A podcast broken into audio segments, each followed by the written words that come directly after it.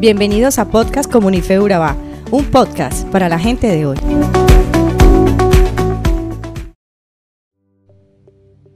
Los seres humanos somos seres de influencia.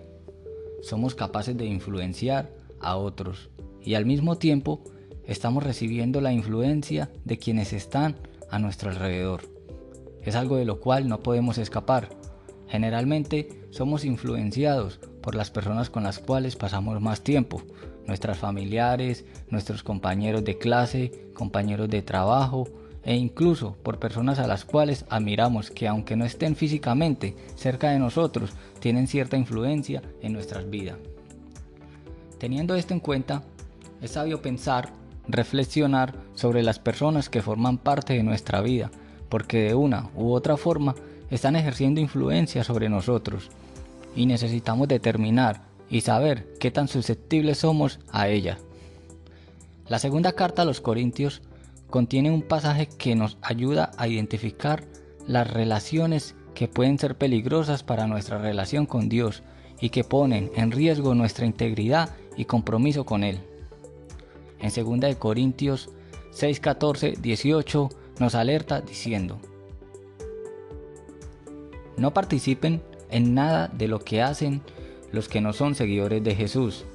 Lo bueno no tiene nada que ver con lo malo.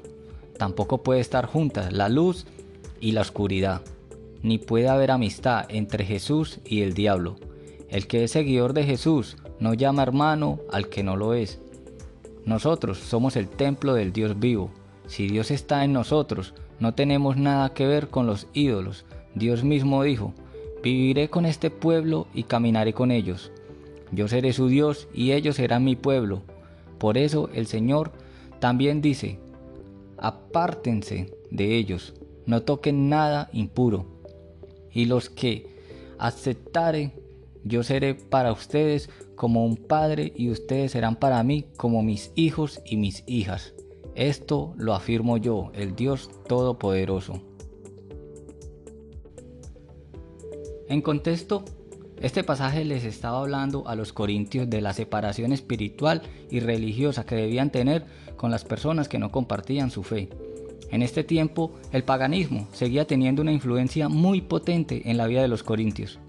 La idolatría y los falsos maestros que buscaban enseñar una religión falsa y humanista estaban entrando con fuerza en la congregación y muchos seguidores de Jesús estaban cayendo en esta farsa religiosa.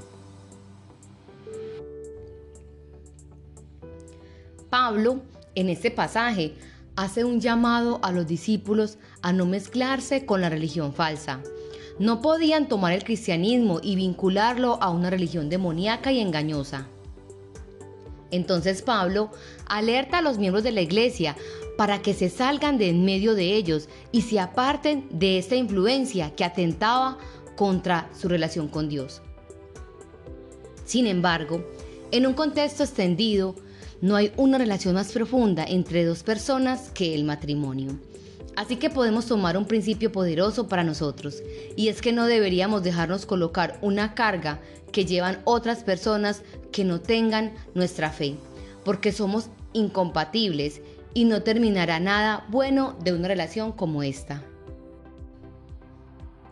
El versículo 14 de este pasaje probablemente es uno de los más citados al momento de orientar cuando quieren ir más allá en una relación con alguien que no comparten la misma fe o que ya está involucrado en una relación más íntima. Pablo inicia su exhortación tomando algunas figuras del Antiguo Testamento para referirse a lo contradictorio, que es unir a dos personas que tienen una espiritualidad distinta. Para hacer esto, él nos muestra en Deuteronomio 22.10 que dice, cuando trabajen un campo no deben arar con un buey y un burro juntos. Si nosotros podemos visualizar esta imagen, nos resultará absurdo el que bajo una misma carga se coloque a dos animales tan diferentes para la tierra. Un burro y un buey tienen contexturas diferentes y actitudes diferentes, reacciones diferentes, fuerzas diferentes, naturalezas distintas. No podemos esperar que al ponerlos a trabajar juntos generen unas buenas excavaciones. La idea detrás de todo esto es que hay ciertas cosas que son incompatibles por naturaleza y no se pueden asociar de manera provechosa. Es imposible que la pureza cristiana y la inmoralidad escéptica formen una pareja juntas. Al mismo tiempo, este pasaje nos muestra que para el apóstol Pablo era claro que existían dos mundos diferentes y que son completamente opuestos entre sí.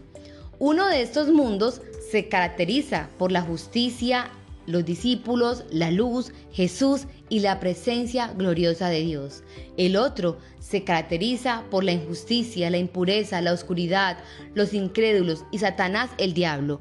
Ambos mundos están ocupados por ideas diferentes, modos diferentes, tradiciones diferentes, en fin, la desigualdad entre ambos mundos es evidente y abismal.